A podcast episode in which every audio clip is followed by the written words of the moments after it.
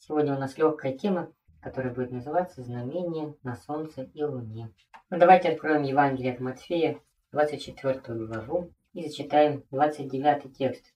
Я прочитаю в переводе Касина. Тотчас же, после скорби дней тех, солнце померкнет, и луна не даст света своего, и звезды упадут с неба, и силы небесные будут поколеблены. Что должно произойти перед своим пришествием после великой скорби? Какие события? То, что здесь написано, солнце померкнет, Солнце померкнет, луна не даст света, луна не даст света своего, и звезды упадут с неба, и силы небесные будут поколеблены. Вот в этих четырех событиях повествует нам 24 глава Евангелия Матфея. Чем являются вот эти события? Что это означает? Что вскоре пришествие будет. И после этих слов написано, «Тогда явится знамение Сына Человеческого на небе. И тогда расплачутся все племена земные и видят Сына Человеческого, грядущего на облаках небесных, силу и славу великую». Что это вообще такое, что происходит перед вторым пришествием Иисуса Христа? И Происходят какие-то природные изменения. Как это можно назвать? Какое это имеет значение? Почему Христос об этом говорит? Сейчас же много в мире бедствий происходит, катаклизмов, каких-то вот происшествий чрезвычайных. Но вот Христос выделяет вот эти четыре события для чего? Ну, особо- Зачем он их описывает? Вообще зачем о них упоминать, да? Ну, знак для Божьего народа. Вот. Вот давайте прочитаем, как об этом говорится в Евангелии от Луки, 21 главе.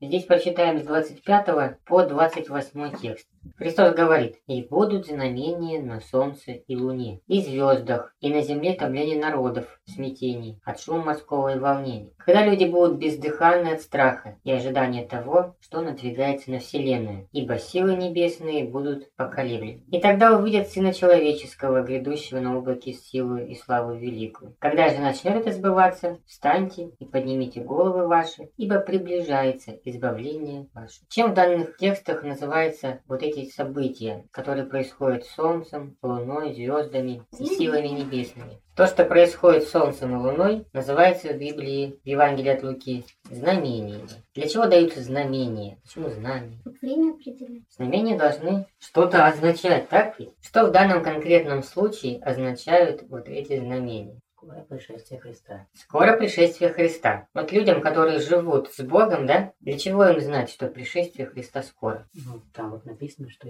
приближается избавление ваше. Вот, приближается избавление ваше. А избавление от чего? Тягот этого мира.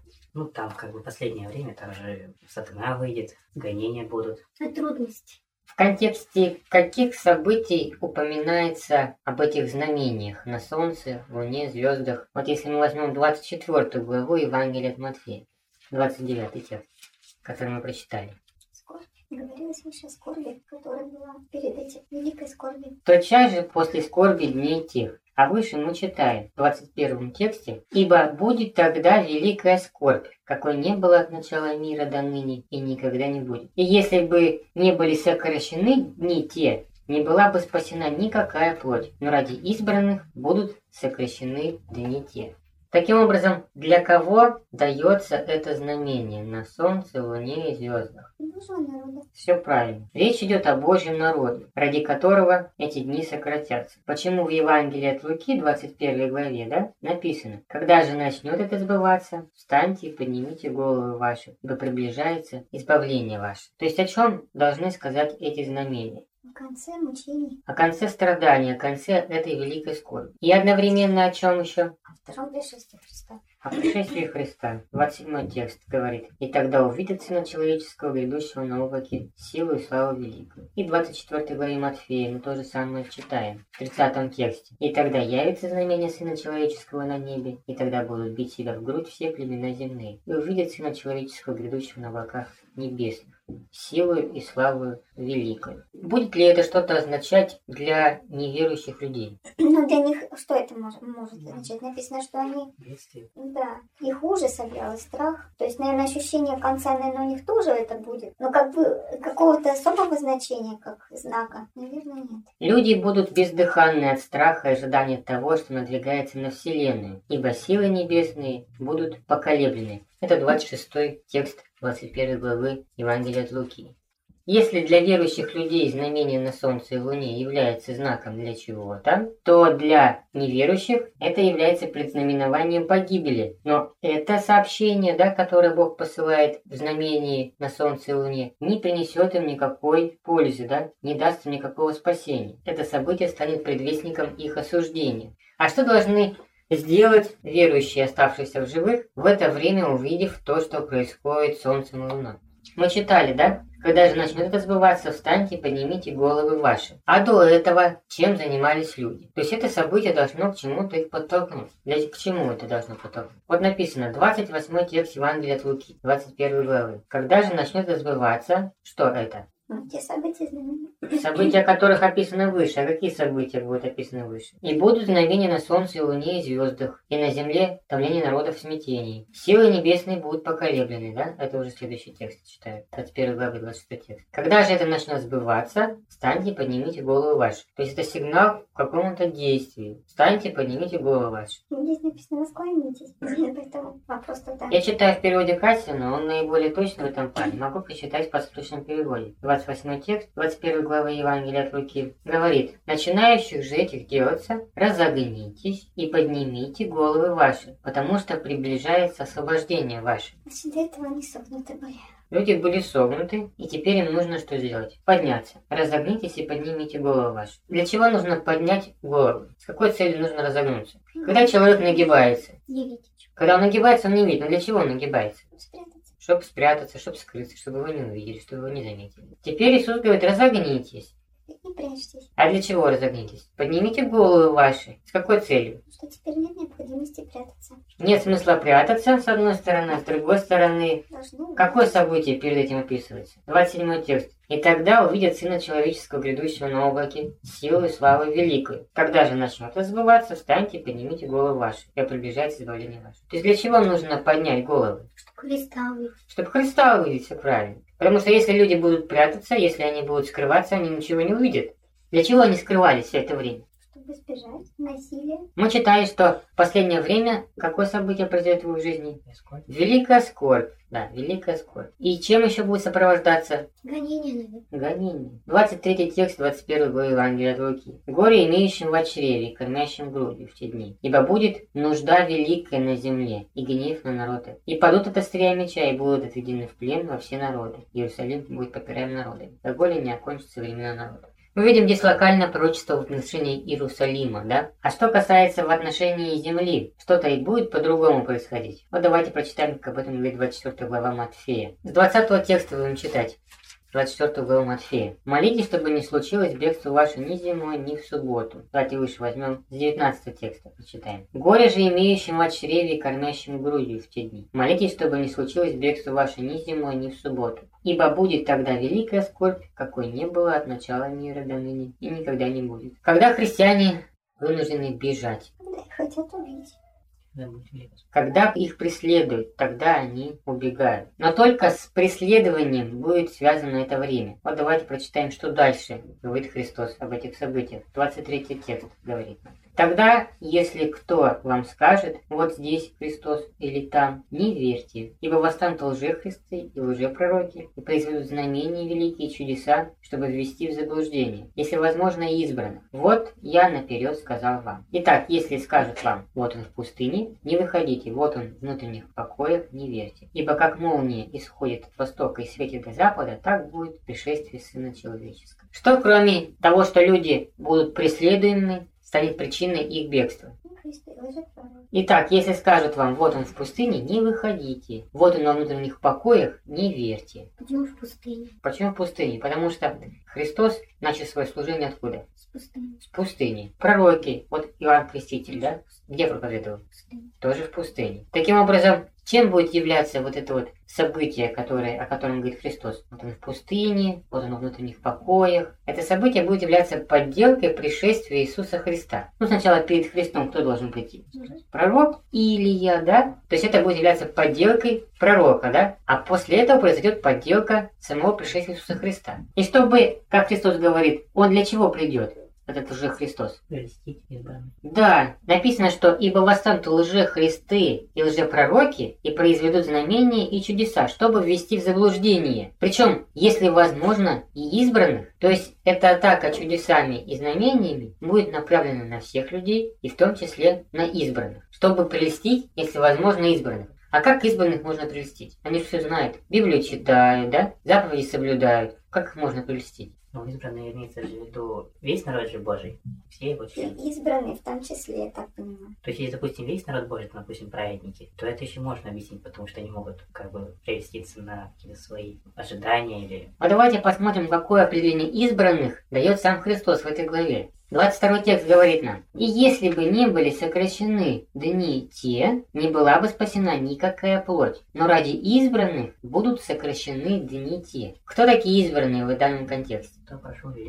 Избранные это те спасенные, которые остались на то время живыми, да? которые перенесли все эти скорби, испытания, и теперь будут встречать Христа. Но лже-Христос выходит, чтобы, если возможно, их даже прелестить. Как это возможно? Чтобы они перепутали знамения Сына Человеческого и вот с этим. А Как это возможно, если, например, Христос говорит о том, что мое пришествие будет, как он пишет, вот 27 текст, ибо как молния, да, исходит от востока и светит до запада, так будет пришествие Сына Человеческого. Люди знают, каким должно быть пришествие Христа. да? Они знают Писание. Они имеют видение, понимание происходящего, то есть то, что сейчас происходит, то, о чем говорит Библия. Им известна воля Божья, которую они соблюдают. И вдруг этих людей как-то можно прелестить. Ну вот в 22 написано, что если бы не сократились те дни, то не спаслась бы никакая плоть. То есть, наверное, получается, это на грани возможностей человеческих будет вот это вот Тяжело. великая скорбь, да, и может быть они просто, ну, не смогли. Не как-. Смотрите, вот в данном случае написано, «Ибо будет тогда великая скорбь, какой не было от начала мира и до ныне, и никогда не будет», да? Здесь о каких вот возможностях говорится? О возможностях людей духовных, да, справиться с этими трудностями? Или чисто физически будет невозможно это? Духовно. Духовно. Тогда почему Христос говорит, и если бы не были сокращены дни те, не была бы спасена никакая плоть. Но ради избранных будут сокращены дни те. Почему в данном случае речь идет о плоти человека? Мы здесь видим сразу, эти события охватывают сразу две стороны человеческого бытия. С одной стороны, это физически невыносимо, а с другой стороны, это духовно невыносимо по причине присутствия лже-пророков и лже-Христа. То есть здесь можно какой вывод сделать? Каким будет влияние лжи Христа на сознание человека? Сильным очень. Она будет способна парализовать волю и мысли человека. То есть фактически, как говорят сейчас, Управлять человеком. да, управление сознанием, гипноз. Но смотрите, как получается. Как люди смогут этого избежать? Убежать надо. Да, Прятаться. И не нужно уйти, убежать от этого. И когда он появляется в пустыне, во внутренних покоях, что нужно делать? Не выходить. Не выходить. А когда нужно выходить? Да, Когда Христос. знамение Когда будет знамение. солнце. Когда будет знамение на солнце. луне. Вот для чего дается это знамение. То, что будет до этого, это великая скорбь. А вот после великой скорби придет Христос. И сигналом к тому, что нужно выходить, встречать Иисуса, будет как раз таки знамение на солнце и луне. Итак, мы сказали, для чего Бог дает знамение на солнце и луне. Для кого, да? Те события, которых описаны в 24 главе после Великой Скорби, являются знамением. Что они означают? Вот теперь подробнее разберем, что представляют собой эти знамения. Прочитаем, что об этом говорится еще в Евангелии от Марка. 13 глава, с 24 по 26 текст. Но в те дни, после скорби той, солнце померкнет, и луна не даст света своего. И звезды будут падать с неба, и силы небесные будут поколеблены. И тогда увидят Сына Человеческого, грядущего на облаках, силу великую и славу. В чем конкретно состоят эти знамения? Что происходит с Солнцем? Написано «померкнет Солнце». А что происходит с Луной? Во всех Евангелиях одинаково написано. Не даст света. Тогда давайте прочитаем книгу пророка Иоиля и посмотрим, как он описывает события последних дней. Иоиль, 2 глава, 31 текст. Солнце превратится во тьму и луна в кровь, прежде нежели наступит день Господень великий и страшный. Или как написано в переводе Макария, да? Солнце превратится в тьму, и луна в кровь перед пришествием дня Иеговы, великого и страшного. Вот эти события, чем они являются? Знамение. Да, выше текста говорит, «И дам знамение на небе и на земле». Следующий текст нам говорит, «Солнце превратится в тьму, и луна в кровь перед пришествием дня Его великого и страшного. Что в данном случае называется знамением перед пришествием Господа?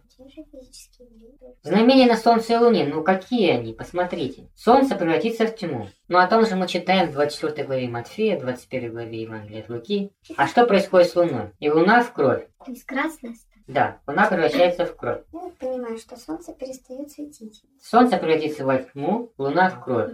А что происходит с звездами? Здесь вот не написано. Прочитаем книгу пророка Иоиля, третью главу, 15 текст. Солнце и луна померкнут, и звезды потеряют блеск свой. Солнце и луна померкнут, и звезды потеряют блеск свой. И это тоже является чем? Знамение. Знамением. Знамением чего? 16 текст об этом говорит. Почитайте далее. Возгремит Господь Сиона и даст глаз свой из Иерусалима. Содрогнутся небо и земля, но Господь будет защиту для народа своего и оборону для сынов Израилевых. Здесь солнце и луна Мир. померкнут. О разных ли событиях говорится в данном случае? Нет, знамение же перед пришествием одно и то же. Почему тогда в одном случае луна превращается в кровь, в другом случае луна померкнет? Почему в одном случае звезды падают с неба, в другом случае звезды просто померкнут? Потеряли блеск свой. И звезды потеряют блеск свой. Но это же получается все знамение перед пришествием. Давайте прочитаем еще книгу пророка Исаии, 24 главу, с 17 по 23 текст. Ужас, и яма, и петля на теле жителей земли. Тогда побежавший от ужаса, от глаза ужаса, упадет в яму. И кто выйдет из ямы, будет уловлен в петлю. Ибо окна с небесной высоты растворились, и основания земли трясутся. Земля треснула, земля рухнула, земля колеблется. Шатается земля, как яме, и качается, как висячий шалаш. И тяготеет на ней беззаконие ее, падет и уже не встанет. И будет вон и день, пересмотрит его воинство выспрени на высоте, и царей земных на земле. И будут собраны, как узники в ров, и будут заключены в темницу, и будут пересмотрены после. И покраснеет луна, и устыдится солнце, когда его воинство царится на горе Сионе и в Иерусалиме, и перед встречными его будет слава. Здесь мы тоже встречаем знамения на луне и солнце. И какие-то знамения. Краснеет луна и устыдится солнце. Покраснеет луна и устыдится солнце. А что значит устыдится солнце? Ну, с луной понятно, покраснеет, да? А солнце устыдится. Как это устыдится? Ну, спрячется как бы, да. Спрячется. А еще что происходит с человеком, которому стыдно? Тоже краснеет. Краснеет. Это о другом уже событии говорится? А другому что? О другом событии. Нет, тут учится Господь слово воцарится на Сионе. А событие? Сначала в То есть два раза Христос воцарится. А, да, да. То есть первый раз, когда будет красная луна, второй раз, когда она померкнет. То есть это на том же событии пишется? Знамение. Только одно будет раньше, другое позже. Нет. То есть событие одно, Ты знамение два, да? Ты на что разделяешь? Ты что имеешь в виду одно событие? Знамение плюс пришествие Христа? Ну вот видим, что в одном случае говорится о луне, которая померкла, да, в другой случае о луне, которая стала как кровь. А солнце то же самое написано. В одном случае оно померкло, в другом случае оно стало как кровь. О звездах говорится, что там они пали, здесь они потеряли свой блеск. Хотя все вроде бы перед пришествием Иисуса Христа. Это будут разные события, или это одно событие, которое будет как знамение. То есть получается, что и у Исаи, что и у Иаиля, что в Матфее, Луке и Марке. Мы читаем, получается, об одном и том же событии. Только как бы с разных, а, по-разному одно, или скажем, слегка иначе оно описано. В Евангелии, значит, от Марка и Матфея эти события описаны одинаково. Одинаково. Здесь по-разному. А вот если вобрать в внимание пророчество Иоиля или пророчество пророка Исаии, то мы уже видим некоторое расхождение с тем, что происходит в последнее время. Вот возникает вопрос, это другие события, да, здесь описаны? Или это все то же самое время, последнее время, что случится перед пришествием Иисуса Христа? Чтобы ответить на эти вопросы и развеять непонимание да, событий последнего времени, важно разобраться в том, что произойдет перед пришествием Иисуса, но еще как это произойдет. О том, как это происходит, описывает нам книга Откровений. Прочитаем здесь шестую главу с 12 по 17 текст. Итак, о чем говорит нам книга Откровения? «Увидел, когда он открыл шестую печать, и произошло великое землетрясение, и солнце стало черным, как вретище волосяное, и луна вся сделалась, как кровь, и звезды небесные упали на землю, как смоковница, потрясаемая великим ветром, сбрасывает незрелые смоквы свои, и небо отступило, как свиток, которые свертывают, и всякая гора и остров были свинуты с мест своих. И цари земные, и вельможи, и тысяченачальники, и богатые, и сильные, и всякий раб, и свободный, скрылись в пещеры и в утесы гор, и говорят горам и скалам, «Падите на нас и сокройте нас от лица сидящего на престоле и от гнева Агнца, потому что пришел день великий гнева их, и кто может устоять?» О чем повествует шестая глава, конец шестой главы книги Откровения? Что происходит? Какое событие? Ну, это знамение перед пришествием. Во-первых, само событие какое описано? Сделано землетрясение. Потому что пришел день великий гнева, и кто может устоять? О каком событии говорится? Что это за великий день гнева? Иисус Христа. Пришествие Иисуса Христа. И что происходит перед этим пришествием? Происходит великое землетрясение, солнце становится черным, как говорит еще осенное, и луна вся сделалась как кровь. Соответствует ли это пророчеству Иоиля? Солнце как тьма, а луна как кровь. Полное соответствие, да? Что происходит с звездами? И звезды небесные упали на землю, как смоковница, потрясаем великим ветром, сбрасывает незрелый смоквы свои. И небо отступило, как свиток, который свертывают. И всякая гора и остров были сдвинуты мест своих. И эти события, которые описаны в данной главе, они становятся причиной паники и бегства для кого? И цари земные, и вельможи, и тысяченачальники, и богатые, и сильные, и всякие раб и свободные скрылись в пещеры и в утесы гор. Что они там делают? Все скрылись. Прячутся. Прячутся. И говорят горам и скалам, «Падите на нас и сокройте нас от лица сидящего на престоле и от гнева Агнца». Это то же самое, о чем мы читаем в Евангелии от Луки, 21 главе. Когда люди будут бездыханны от страха и ожидания того, что надвигается на Вселенную. Почему? Ибо силы небесные будут поколеблены. А что означает силы небесные поколеблены? В Евангелии от Матфея 24 главе написано «И силы небесные будут поколеблены». У Марка то же самое говорится. Что значит силы небесные поколеблены? Откровение 6 глава нам и отвечает на этот вопрос. Небо отступило как свиток, который сверт. Вот что значит силы небесные поколеблены. Поколебались основные законы природы. Атмосферу с нашей Земли просто сдуло. И, конечно, как тут не трепетать в ожидании бедствий, грядущих на Вселенную? Почему? Нет в атмосфере. Страшно. Но все это конец, в любом случае конец. Уже пойму, что То есть для живущих на Земле это по-любому пришел конец, если сдуло всю атмосферу. Куда деваться людям? Чем дышать будут? Но когда происходит знамение Сына Человеческого, да, что делают люди? Прячутся. А для верующих в это последнее время знамение Солнца на Луне должно стать знамением чему? Чтобы выйти. Чтобы выйти. То есть те, увидев то, что происходит, прячутся. Эти, увидев то, что происходит, должны, наоборот, выйти. Но, наверное, тоже страшно будет, наверное. Мы видим, что звезды падают, да? Силы небесные колеблются. Люди бегут, прячутся. Другие, наоборот, должны выйти встречать Христа. Но по-прежнему, как соотнести то, что Луна сделалась как кровь здесь, да? А в Евангелии от Матфея и Марка написано, что она потеряла свой цвет. Другими словами, перестала светить, да? Чтобы ответить на этот вопрос, вернемся к книге пророка Иоиля. И прочитаем, как здесь описывается это знамение. Вторая глава, 30-31 текст. «И дам знамение на небе и на земле, кровь и огонь из толпы дыма. Солнце превратится в тьму, и луна в кровь перед пришествием дня Его, великого и страшного». Это другое знамение? Нет, это все то же самое знамение. Толпы дыма добавили. Кровь и огонь. Добавилась кровь, огонь, столпы дыма. Это, наверное, к тем землетрясениям относится, которые описаны в Откровении. Да, в Откровении мы тоже читаем о язвах, когда реки, потом море превращаются в кровь, да? Это знамение на чем? на земле. На земле, да. И огонь, и столпы дыма. А, тоже на земле. Солнце превратится в тьму, и луна в кровь. Почему солнце превращается во тьму, а луна в кровь? Еще не сдуло атмосферу. Ну, солнце теряет свой свет, то есть она потухла, наверное, перестает светить. Вот если столпы дыма Не видно.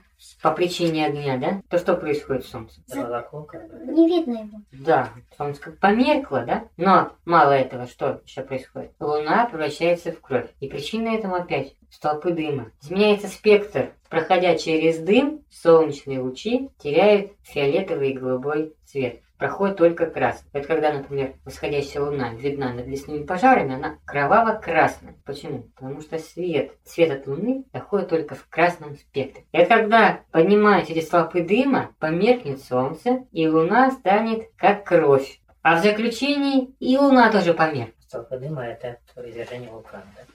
Но если перед этим мы читаем, что Сдвинь. происходит великое землетрясение, Всё. а у Исаи мы читаем, Земля треснула, земля рухнула, земля колеблется, Шатается земля, как пьяный, и качается, как висячий шалаш. Тяготеет на ней беззаконие ее, падет и уже не восстанет. Здесь мы можем сказать, что все эти события сопровождаются чем? Извержениями вулканов, кровь и огонь, да? Мало того, что кровь, есть еще огонь, который является причиной этих вот столпов дыма. Идет, наверное, полгода великого А здесь Иоим не пишет, да, как сразу произойдут эти события. Здесь он говорит то, что должно произойти перед пришествием Иисуса Христа. Если в Евангелии от Матфея мы читаем, когда скорбь великая начинается, когда она заканчивается, да, и какими знамениями она заканчивается, какими знамениями? Солнце померкнет. Солнце померкнет, луна не до света своего, звезды упали, силы небесные поколебались. Вот эти четыре события. Здесь ничего не написано ни про землетрясение, да? Здесь ничего не написано ни про кровь, но которые тоже будут в последнее время. Иоиль описывает эту картину в общем, перечисляет то, что должно быть. Но перед тем, как солнце и луна превратится во тьму, солнце превратится во тьму, луна в кровь, мы видим упоминание о столпах дыма. То есть начинается с того, что луна становится красной, как кровь, а заканчивается тем, а заканчивается тем, что она померкнет полностью и уже не даст своего света. И солнце, если в первом случае устыдится, а что значит устыдиться?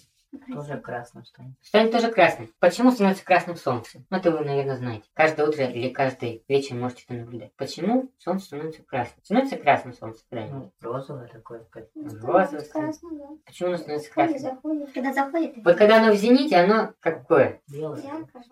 Да, практически белое. Чем меньше угол освещения, тем меньше желтого спектра в нем присутствует. Оно практически белое. Но чем больше этот угол, чем больше приходится лучам преодолевать свои атмосферы, либо здесь, либо здесь, да, приходится преодолевать, происходит тот же самый эффект. Тот же самый эффект, что и с Луной. Лучи, проходя сквозь земную атмосферу, которая наполнена мельчайшими частицами пыли, дыма, прочей аэрозолей, да, оно теряет свой голубой спектр и приходит нам только в красном цвете. Поэтому, когда мы солнце видим встающим на восходе или красным на закате, мы всегда его видим в красных и розовых тонах. То есть чем толще или Чем сильнее фильтр этот, да, тем краснее становится солнце. И начинается с того, что солнце просто краснеет, да? И краснеет не при восходе и не при закате, а находясь у нас над головой. Оно уже начинает краснеть, да? Вот с чего начинается это знамение. По причине этого дыма, да? Оно начинает краснеть. Это то же самое отражается на Луне. А что значит отражается на Луне? То есть тоже а свет от нее не проходит до нашего, до Земли, да? И отраженный свет от Луны, солнечный свет отраженный от Луны, он тоже теряет свой первоначальный спектр. И доходит нам только в красном цвете. То есть, по сути, Луна же отражает нам солнечный свет, получается. да? Конечно. Чем толще атмосфера, тем... Неважно, допустим, что будет там, да? Солнце, будет ли там луна, или просто лампочку повесьте мощную, да? Она все равно дойдет нам в красном цвете, если Земля будет наполнена, атмосфера будет наполнена дымом, мельчайшей аэрозолью, которая происходит в результате вот этих вот извержений вулкана. это закон просто. Да, начинается с того, что Солнце краснеет. Солнце краснеет, Луна краснеет. Потом Солнце чернеет, но а Луны вообще не видно. То есть ее свет уже не способен, когда Солнце почернело, ее свет уже не способен пробиться сквозь эту завесу. То же самое происходит с звездами, они теряют свой блеск. Становятся тусклыми, да? Потом мы их вообще уже не видим. Но это заканчивается чем? Падает. падает. Метеоритным дождем. Почему? Тут, в общем-то, не звезды упали, не потому что атмосфера сдула эти звезды, а потому что метеоритный дождь, ну, получается. Если силы небесные поколеблются, в результате что происходит с атмосферой? Летучего. Она как сворачивается как свиток, да, ее сдувает. Солнечным светом фактически может атмосферу просто сдуть, если не будет магнитного поля Земли. А почему не будет магнитного поля Земли, мы говорили два года назад. Почему не будет? Ядро стало. Э, Остановится ядро. После последнего расширения, да, о котором мы читаем, Земля треснула, Земля рухнула, Земля колеблется, шатается Земля как пьяный, пойдет и уже не восстанет. Благодаря тому, что те процессы, тот реактор, который находится в ядре Земли, он прекращает свою работу, магнитное поле исчезает. И, соответственно, э, атмосферу Земли попросту сдувает. То есть она уже не способна Защищать. защищать э, людей от чего? От звезд, от метеоритов. Да, от метеоритного дождя, который тут же обрушивается на Землю. И вот этот вот град величиной таланта, который мы читаем в 16 главе книги Откровения, не что иное, как вот эти самые звезды, которые падают сверху на людей, да? Уже ничто не способно людей, человечество защитить от этих вот проявлений со стороны космоса. Поколебалось небо, да? Ну и как следствие звезды обязательно упали на Землю. Что Как выглядит метеоритный дождь в земной атмосфере? Просто пролетело. бы. На виде падающих звезд. В виде падающих звезд. Не может писать метеоритный дождь, да? Он пишет так, как видим мы это. Подожди, ну когда сдувает атмосферу, ты уже, наверное, не видишь этого блеска. То есть это уже как град. Талант. Ну, не может же атмосферу сдуть вот Миг, да? в одночасье, да, сразу. И все как вакуум. И дышать нечем, да? Она улетучивается, как вот сворачиваясь, как свиток, постепенно. И, соответственно, мы способны наблюдать, как падают эти звезды. То есть они еще проходят сопротивление этой земной атмосферы. Но атмосфера уже не способна их сжечь до конца, чтобы они не упали на эту землю. То есть люди еще могут дышать, но частично атмосфера теряет свои функции, которые сегодня защищают планету от метеоритного дождя, от солнечной радиации и так далее. Получается, что те знамения на Солнце и Луне, о которых мы читаем в 24 главе Матфея, и о которых мы читаем в книге Откровения 6 главе, и в книге пророка Иоиля, и в книге пророка Исаи, это все одни и те же события. Это одно и то же знамение, которое развивается, начиная с малого и заканчивая уже заключительным, да, заключительным событием, падением града величины талант на землю. Давайте еще прочитаем, как об этом пишет пророк Сафоний. 1 глава 15 текст. «Близок великий день Иеговы, близок и весьма спешит. Уже слышен день Иеговы, горько зарыдает тогда и храбрый. День гнева, день сей, день скорби и стеснения, день смятения и волнения, день тьмы и мрака, день облачный и пасмурный.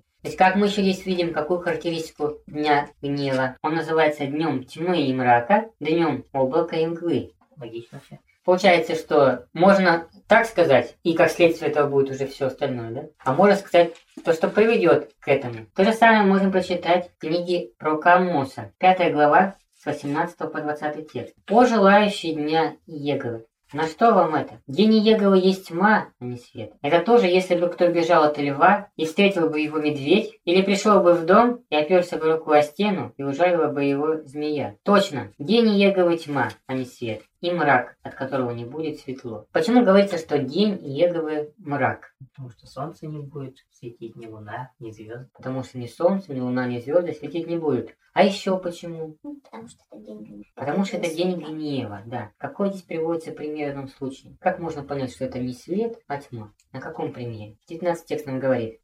Это тоже, если бы кто бежал от льва и встретил бы его медведь. От льва убежал, медведю попался в да? Вот, вот это день Господень. Или пришел бы в дом и оперся бы рукой о стену, жалил бы его змея. Как бы спрятался, да, все, и тут змея ужалила. Дома ты как чувствуешь себя в безопасности, можно расслабиться, оперся на стену, а тут змея ужалила, да. Вот это день мрака. То есть, что это такое? В каком значении мрак, если представим? Что за чувство возникает у человека, который бежал от льва, и вот этот медведю попался. Досада какая-то, да, возникает? Досада. Ну, у тебя есть, была надежда крепкая. да. Вот это называется тьмой. То есть тьмой не только физической, да, но и тьмой духовной. А почему День Господень является духовной тьмой? Вот смотрите, когда мы читаем Евангелие от Луки, 21 главе, то те знамения должны быть знаком чего? Скорого пришествия. Скоро пришествия Христа. И как Иисус говорит об этом? 28 текст 21 главы.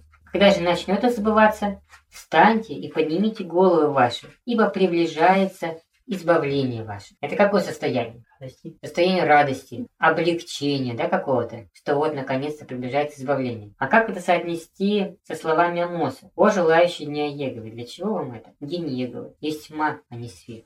Когда человек желает дня Господня для того, чтобы избавить себя от своих собственных мучений, совсем другое, нежели когда ты Но они тоже вроде мучаются, да? И вот этот день Господень становится для них избавлением, как и написано. Для кого день Господень является тьмою? Для язычников, неверующих. для всех, да, кто в Боге не нашел своего смысла жизни. Вот давайте прочитаем, что об этом пишет пророк далее, 21 текста, 124. «Я ненавижу, презираю праздники ваши, и не чувствую благоухания в торжествах ваших. Ибо хотя приносите мне всесожжение и приношения ваши, они мне не угодны. И на благодарственные жертвы откормленного скота вашего не взираю. Удали от меня шум песни ваших, и звука арф ваших не хочу слышать. Но доструится правосудие, как вода, и истина, как поток неиссякающий. Для кого день Господень является тьмой? Вот 25-26 там дальше говорит, что он про дом Израилев говорит. Него спрашивают эти дары. И получается, они говорят, что вы приносили Молоху и Ремфану там. То есть получается, получается, это те, кто предал Бога? У кого были идолы в сердце. Приносили ли вы жертвы приношением не в пустыне в течение сорока лет Дом Израиля? Вы носили и тогда скиню Малоха вашего, и Киюна кумир ваш, звезду вашего Бога, которого вы сделали для себя. Итак, переселю вас далее Дамаска, говорит Егла Бог, имя его Бог воинств. Бог о чем здесь говорит? Приносили ли вы жертвы приношением не в пустыне в течение сорока лет Дом Израиля? О каком времени говорится? Когда вышли из Египта.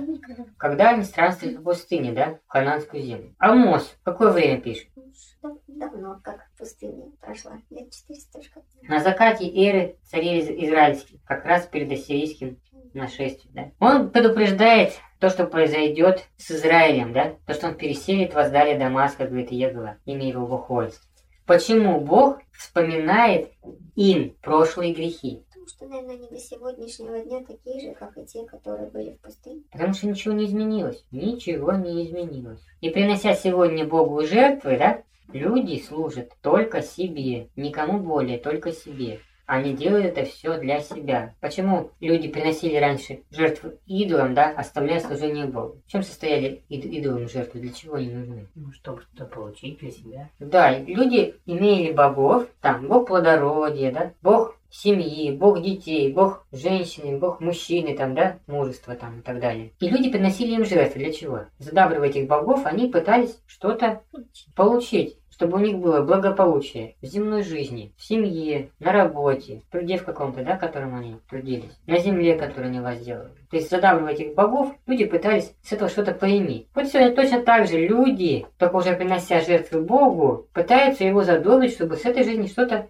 получить, что-то поиметь. Поэтому их служение сегодня Богу, оно ничем не отличается от того служения идолам, которое было тогда в Израиле. Поэтому он вспоминает тот случай, говоря о том, что вы сегодня поступаете точно так же, ничего не изменилось. Тогда в этой связи, что люди могут ожидать с пришествием Дня Господня? Вот когда они имеют такое отношение к Богу. Уничтожение. То есть, ожидая Дня Господня, если они относятся к Богу как к своему идолу, то есть пытаются от него что-то получить, да, для себя, то с пришествием Дня Господня они ожидают чего? Решения своих земных проблем. Чтобы он расправился с их врагами, решил их материальные проблемы, избавил от их каких-то трудностей, которые в их жизни происходят. А он говорит, нет, это не свет, а тьма. То есть, То есть то, что они хотят получить.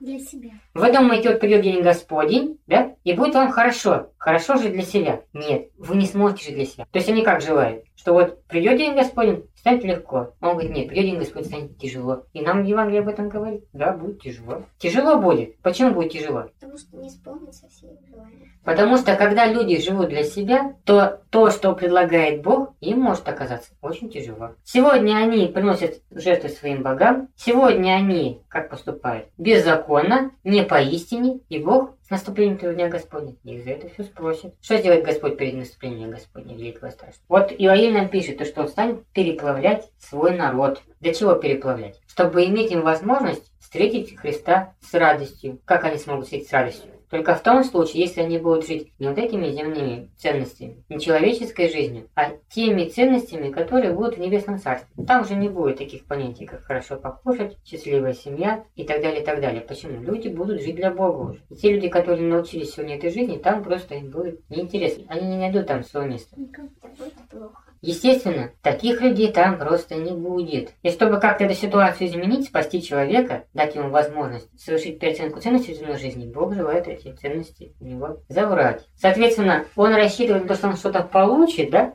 с пришествием дня Господня. А на самом деле, с пришествием дня Господня он это потеряет. И чем сердце требует изменений в человеке, да, тем больше в его жизни происходит чего? Трудности. трудностей и скорбей. Поэтому возрадоваться Христу в духовном смысле человек сможет только тогда, когда он эту великую скорбь пройдет, слышишь? Только когда он все потеряет, от всего освободится. То есть сегодня нам не суждено радоваться. Теперь только когда великую скорбь пройдем. Ну почему? Сегодня Павел говорит, что он хвалится чем? Скорбями. Скорбями. То есть и сегодня Бог допускает в нашей жизни скорби, да? Скорби и трудности для того, чтобы у нас эта переоценка произошла, чтобы мы не держались за эти земные ценности, чтобы мы не жили этим. Но перед пришествием Христа люди уже должны быть в том состоянии, когда они способны перейти от этой жизни в вечную. А значит, изменения должны быть кардинальные. Поэтому великая скорбь. Прежде чем быть радости, человек должен пережить скорби в своей жизни. И как бы исполнение своих желаний, исполнение своих чаяний с пришествием Христа ожидать не стоит. Прежде чем он придет, наша жизнь полностью изменится. Как она изменится? Она будет разрушена, она будет потеряна. И как мы читали, она до такой степени будет доведена, трудности достигнут такой степени, что это будет на грани выживания. Поэтому мрак, о котором пишет нам Господь, да, он наступит еще до того, как произойдут эти события на Солнце и Луне. Понимаю, что верующим придется очень тяжело. То есть радости у них тогда не будет. Будут сплошные трудности.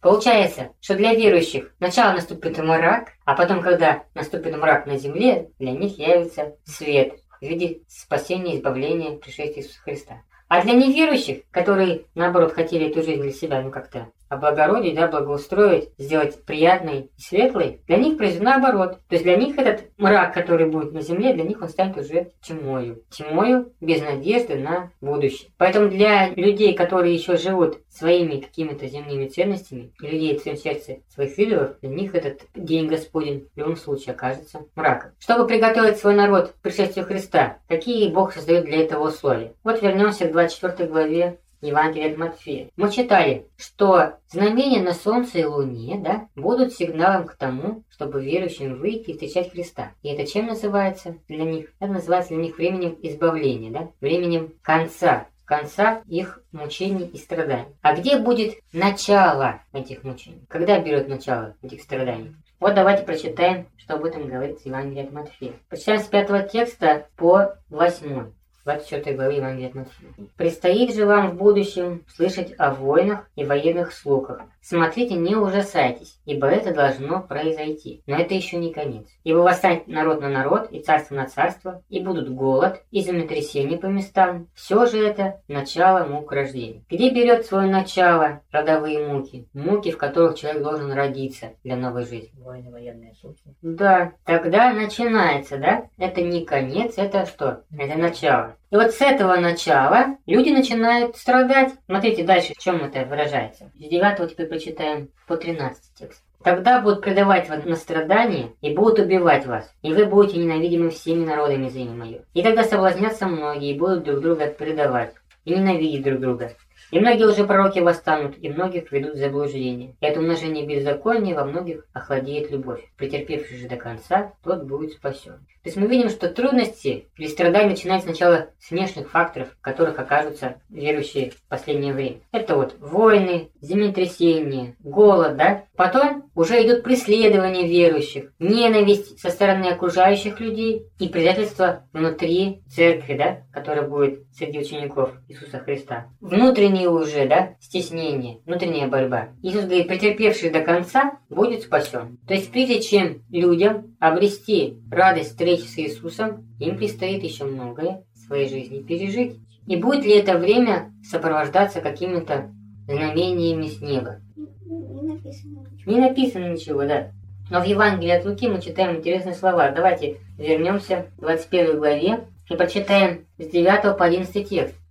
Когда же услышите о войнах и смутах, не приходите в ужас, ибо это должно произойти в начале, но не тотчас конец. Тогда говорил им, восстанет народ на народ, и царство на царство. И будут великие землетрясения, и по местам мор, и голод, будут и страшные явления с неба, и великие знамения. Вот Иисус говорит, будут и страшные явления, и с неба великие знамения. И все это в чем говорит? О начале. О начале этого времени. Великие знамения с неба, это вот как эти ну, суд над Домом Божьим и Суды над Божьим домом, да, которые начнутся прежде, чем суды посвятят язычников, они тоже будут сопровождаться какими-то явлениями, да? И вот давайте прочитаем, может ли эти события, которые описывает нам Иисус Христос перед пришествием Христа, да, произойти раньше? Наверное, какие-то знамения будут, но не такие, которые описаны уже перед самым пришествием. Вот давайте разберемся поэтому. Прочитаем книгу пророка Иезекииля, 32 главу, со 2 по 8 текст. «Сын человеческий, произнеси плачевную песню о фараоне, царе египетском, и скажи ему, ты подобен юному льву народов, и ты, как крокодил в морях, резвишься в реках своих, и мутишь ногами своими воду, и попираешь реки. Так говорит Господь Иегова. Я закину на тебя сеть мою, собрание многочисленных народов, и они вытащат тебя мржею моей. И положу тебя на земле, на открытом поле брошу тебя, И обселю тебя всякими небесными птицами, и накормлю тобою зверей всей земли. И раскидаю мясо твое по горам, и долины наполню твою падаль. И землю, где ты плаваешь, напою кровью твоей до самых гор, и лощины тобой будут напоены. И когда угашу тебя, Небеса закрою, и звезды их помрачу. Солнце закрою облаком, и луна не будет светить светом своим. Все светила, светящиеся на небе, помрачу по тебе, и на землю твою положу тьму, говорит Господь Иегова. О ком это пророчество? Давайте сначала с этого. О фараоне? Да, это пророчество о фараоне, царе египетском. И что Бог объявляет фараону? Гасит его. Как можно назвать одним словом? Что это? Вот для фараона. Сеть. Сеть, то, что он его бросит на поле, сидит птицами, которые его клюют, кровью наполнит веки. Как можно назвать одним словом все эти мучения? Суд. Суд, да. И вот чем сопровождаются суды над фараоном? Мы видим, есть такие события, которые пересекаются с явлением последнего времени. В частности, «Напою кровью твоей до самых гор, и лощины тобой будут наполнены». И самое главное, да? «Когда угашу тебя, небеса закрою, и звезды их помрачу, солнце закрою облаком, и луна не будет светить светом своим. Все светила, светящиеся на небе, помрачу по тебе, и на землю твою положу тьму. Мы видим, что с судами, которые начинаются над фараоном, происходят некоторые знамения, которые имеют много общего с теми знамениями, что произойдут перед пришествием Христа. Но эти знамения имеют какой характер? Локально. Локальный, да, локальный. Как написано, и на землю твою положу тьму. То есть это пророчество распространяется на землю египетскую, на землю фараона. И вот для этой земли он закроет небеса, помрачит звезды, солнце закроет облаком, и луна не будет светить светом своим. Для чего здесь Господь прибегает к тому же образу, да, и к тем же знамениям, о которых мы читаем в 24 главе Евангелия от Матфея. Если в том случае суд. В этом случае суд. Какой смысл и назначение этих небесных явлений? Есть какая-то здесь мораль? Или нет? Или просто вот Ну, содержится. У нас и там, и тут. Все сопровождается небесными. все те знамения, да, которые говорит здесь Господь, являются частью Божьих судов, да? То есть суды, о чем они говорят? Для чего вообще суды нужны? Ну, это наказание. Это наказание. Наказание для чего дается? Чем наказание от возмездия отличается? Человек может еще измениться. Да, наказание воздействует на людей, да? Вот для чего Бог дает вот наказание, в той же книге Откровения читаем, которые имеют свои образы, символы, да, вот пьют люди кровь, да, их жжет солнце. Вот почему? Потому что они имеют непосредственное отношение к тем грехам, которые они Частично комментарий мы уже получаем в книге Откровения, да? Они пролили кровь, и ты им дал пить кровь, да? То есть Бог хочет им что- что-то людям сказать. Или вот они поклоняются солнцу, это мы уже можем продолжить мысль, да? И вот их это солнце жгет. То есть в этом есть мораль, да, своя содержится. И когда Бог дает какие-то ситуации вокруг человека, да, экономическая ситуация меняется, меняется политическая ситуация в мире, и человек от этого страдает. А когда это сопровождается еще знамениями с неба, он уже с чем-то начинает связывать. Да, он уже как-то начинает это связывать с тем, что это не просто неприятности, которые вот сегодня пройдут и завтра все начнем жить как прежде, а это именно имеет прямое отношение к Богу, к Его судам. Вот для этого даются все эти знамения. Для того, чтобы человек мог это связать с Богом, для того, чтобы человек мог сделать какую-то переоценку своей жизни. И такие знамения, как мы видим, они могут происходить и локально. Для того народа, для тех людей, которые этим судам подвержены. Прочитаем аналогичный пример в книге пророка Илаиля. Откроем вторую главу, зачитаем с 1 по 10. Трубите трубою на Сионе, и возгремите на святой горе моей, ибо грядет день Иеговы, ибо близко. День тьмы и мрака, день облачный и пасмурный. Как заря расстилается по горам народ бесчисленный и сильный. Подобного ему не было от века, и после него не будет в лета будущих поколений. Перед ним пожирает огонь, а за ним палит пламень. Перед ним земля, как сад Эдемский, а за ним пустая степь, и ничего не остается от него. Видом он похож на коней, и рыщут, как всадники. Со стуком, похожим на стук колесниц, по хребтам гор скачут, с треском пылающего огня, поедающего хворост, подобно сильному народу, выстроенному в битве. При виде его трепещут народы, все лица теряют краску. Бегут, как храбрые воины, как ратники восходят на стену. И каждый идет своей дорогой, из путей своих не сбиваются. И не теснят друг друга, всяк идет своей стезею. И сквозь оружие пробиваются, и не расстроиваются. Вбегают в город, скачут на стену, в дома входят, в окна влезают, как вор. При виде его трясется земля, дрожит небо. Солнце и месяц меркнут, и звезды теряют свет свой. О чем это пророчество? Книги пророка Иоиля. На дне Господне. Пророчество о дне Господнем. И что в данном случае является днем Господним?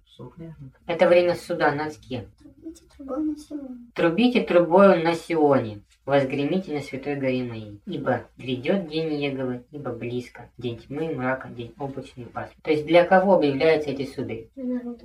Для Божьего народа, да. И что выступает в качестве наказания, да, для Божьего народа? Ну, тут написано о сильном народе, Сильный народ, а бабы нет, пишется. Перед ним пожирает огонь, и за ним пламя. Знаю, что это или сказание какое-то, или действительно. Если исходить из истории, да, уже известной еврейского народа, то о чем прочествовал и о вавилонском нашествии. Этим народом называется халдеи, которые захватили и разрушили Иерусалим. Но что нам здесь интересно, да? Десятый текст говорит, что при виде его, при виде этого народа трясется земля, дрожит небо, солнце и месяц меркнут, и звезды теряют свет свой. То есть все те же самые знамения, о которых мы читали прежде. И они сопровождают события, которые происходят во время судов над Божьим народом. Вроде бы, ну что необычного в том, что, Нашествие другого народа, да. да, в войнах против Божьего народа. Это было и раньше, и в дальнейшем то же самое будет, да? Но мы видим, что здесь не ограничивается только вот какими-то политическими событиями. Мы видим, что параллельно с этим происходит знамение на Солнце и Луне.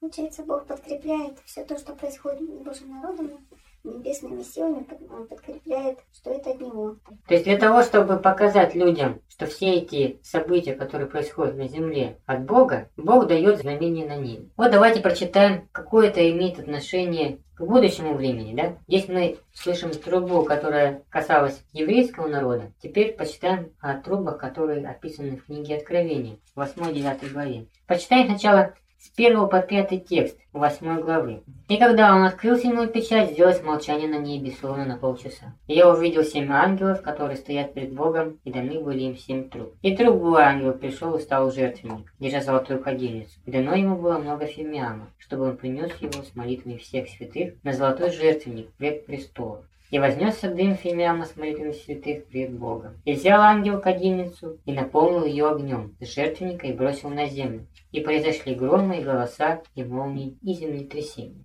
Какое мы здесь читаем, описывается событие? Седьмая печать. Снятие седьмой печати. Что происходит во время снятия седьмой печати? Исполняет. Начинается она с того, что происходит безмолвие на небе, сделать молчание на небе словно на полчаса. Когда происходит безмолвие на небе? Что это означает на небе? Понятие на небе, о чем говорит? Вот далее мы читаем. «Увидел я семь ангелов, которые стоят пред Богом, даны были им семь труб». Это, наверное, около Безмолвие на небе, да? Трубы. И далее мы читаем еще текст. «И другой ангел пришел и стал у жертвенника, держа золотую кадильницу. И дано ему было много фимиама, чтобы он принес его с молитвами всех святых на золотой жертвенник пред престолом». То есть, когда речь здесь идет о небе, здесь упоминается о чем? О престоле, золотом жертвеннике, кадильнице с фимиамом. Что это за сцена? Это сцена очищения святилища в храме. Все правильно. То есть, получается, что небо в данном случае это место пред престолом Божьим, место поклонения Богу. И там, на этом месте, происходит молчание, как бы на полчаса. То есть некоторая такая пауза, да? Когда была пауза в служении земного святилища? Когда там было молчание? Когда первосвященник брал семя, вложил его в кадильницу перед тем, как войти во святой святых. То есть в этот момент, момент принесения этих жертв, никого не должно было быть в скинии собрания. То есть все должны были выйти, все должны были покинуть. И вот это является указанием нам на этот самый период, да, на время очищения святилища. Для чего делать очищение святилища? Что собой символизирует эти очищение святилища? Оправдание Божьего народа от нечистот. Все правильно. Но для этого оправдания что нужно было сделать? Вот что необходимо было сделать священнику, чтобы иметь возможность войти во святой святых и покропить на крышку ковчега, то есть на этот престол благодати, покропить кровью законной жертвы. Принесение жертвы очищения. Чтобы ему не умереть, ему нужно было наполнить кадильницу фимиамом, и чтобы этот фимиам покрыл крышку. Фимиам, да, который является молитвами святых, это как раз таки гарантия того, что священник, когда войдет во святой святых, не умрет. То, что очищение святилища состоится. Что собой представляет молитва святых? К престолу молитвы. престола молитвы. То есть то, о чем человек молится, о чем он говорит. Как это еще можно назвать? Вот Иисус говорит, от избытка сердца говорят уста. Это характер. Это плод наших уст. Плод наших. Чем мы думаем, о чем мы к Богу обращаемся. Это плод наших уст, это то, что у нас на сердце. И вот по сценарию очищения святилища, что нужно было сделать? Принести эти молитвы святых, принести этот фимиам в золотой кадильнице, и после этого священник входит в завесу очищает святой святых. Здесь что мы видим? И другой ангел пришел и стал у жертвенника, держа золотую кадильницу, но ему было много фимиам, чтобы он принес его с молитвами всех святых на золотой жертвенник пред престолом. То есть фимиам действительно много, то есть у Бога нет недостатка в молитвах, да? Но посмотрите, что происходит. И вознесся дым фимиама смотритель святых пред Богом. То есть этот фимиам должен был покрыть крышку ковчега, то есть престол благодати, да, который символизирует Божий престол. И здесь мы тоже видим, что вознесся дым фимиама святых пред Богом. И пятый текст. «И взял ангел кадильницу и наполнил ее огнем жертвенника, и бросил на землю, и произошли громы, голоса и молнии и землетрясения». Но вместо оправдания мы видим здесь сцену суда. Берется огонь жертвенника, а огонь для чего берется? Ну, чтобы жечь, это жечь. Что собой представляет тот огонь, да, который горел на жертвеннике? Неугасимый огонь. Это тот огонь, который будет уничтожен на земле. Это очищающий огонь, да. На нем сжигались жертвы посвящения, и на нем сжигались нечистоты, пепел которых выносился за стан. Символ тех грешников, которые будут этим огнем уничтожены. И вот этим огнем ангел наполняет кадильницу жертвенника и бросает на землю. То есть о чем это может говорить? Надо как-то очистить землю. О том, что Бог не принимает этих жертв, не принимает наших молитв. То, что Ему неприятный Плод наших плод нашего сердца, да, плод наших уст. О чем мы читали в книге пророка Иуиля, помните? Где он говорит, не приемлю ваших благовонных курений, не приемлю ваших собраний, не приемлю ваших жертв. У Исаии он пишет, когда вы молитесь, я закрываю уши. То есть та же самая ситуация, да, о которой мы читаем про Амоса. И что следует за этим? Вот оправдание состоялось, что следует за этим? суды. Божьи суды. И в чем они выражаются? В трубах. Трубы, они символизируют суды. И вот в праздник труб как раз и происходило очищение святилища. Таким образом, восьмая глава – это глава о начале суда над Божьим домом. И смотрите, с чего начинаются эти суды. Вот давайте прочитаем с 6 по 11 текст.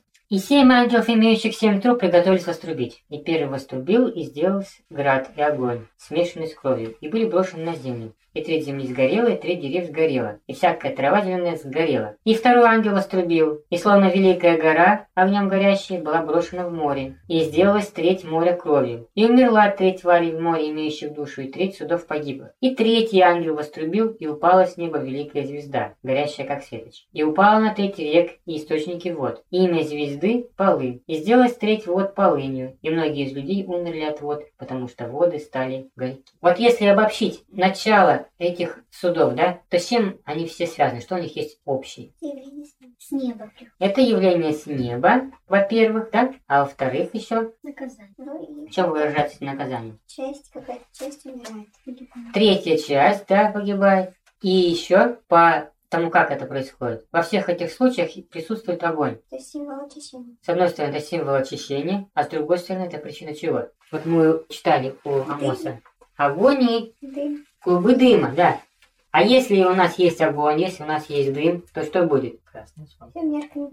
Помрачится солнце, луна, и до света своего звезды помрачатся. То есть все те же самые события, о которых пишет Иисус Христос, они могут произойти. Но мы должны понимать, что это не те события, которые произойдут непосредственно перед вторым пришествием Христа. Может быть, они тоже будут иметь локальный характер, то есть не повсеместно. С одной стороны, да, третья часть говорит о том, что это будет иметь локальный характер, а с другой стороны, они не будут выражаться в том, что небесные силы поколеблются, и звезды падут с неба. Хотя вот если брать в пример первую трубу, то возможно такой сценарий событий, да, развитие сценария событий. Именно падение града, смешанного с огнем, может представлять собой Ну, что-то похожее на звезды с неба. метеоритный дождь, да, Но с например. другой стороны, это тоже, наверное, локально будет, если третья часть сгорела. Получается, град и огонь смешанный Ну, для той местности, где это будет происходить, оно, ну, скажем, будет в их сознании глобально, да? Они же не будут знать, что где-то, например, в соседнем селении этого нет, да? Как им определить, что действительно это не то время, когда вот нужно выходить и встречать Христа? Потому что как раз Христос об этом и говорит, то, что появится в то время много обманщиков, которые будут говорить, что все, конец.